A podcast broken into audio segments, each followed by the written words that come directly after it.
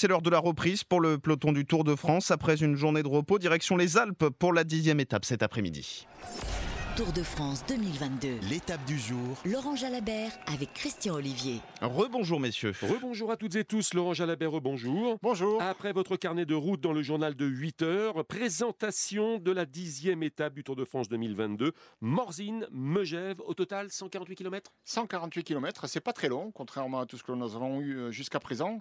Mais par contre, c'est une étape bien accidentée. Alors, on monte pas très haut en altitude, mais euh, il n'y a pas grand-chose de place. À partir en descente, histoire de repartir sur le rythme que les coureurs avaient adopté depuis le départ de ce tour.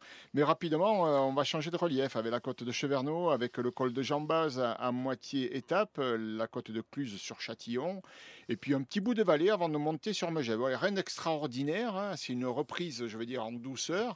Les grosses étapes alpestres, c'est pour demain et après-demain. Mais enfin, aujourd'hui, il y aura peut-être de la bataille pour aller chercher un succès euh, sur le Tour de France pour les, les baroudeurs, comme on l'a vu avant-hier, donc sur l'étape de Châtel. Car hier, c'était la journée de repos, il va falloir retrouver les bonnes jambes. C'est toujours compliqué de remettre en route après une journée de repos. Hein. J'espère qu'ils auront su rester sous pression et ne pas s'être trop relâchés. Voilà. Mais ce départ euh, en descente euh, est assez favorable, donc ça permettra à chacun de se remettre dans le rythme rapidement. Départ réel à 13h40, Laurent Jalabert. Bonne journée. Merci. Merci messieurs et on suivra cette étape toutes les demi-heures sur RTL avant le, le Club Jalabert. C'est tous les soirs entre 18h30 et 19h.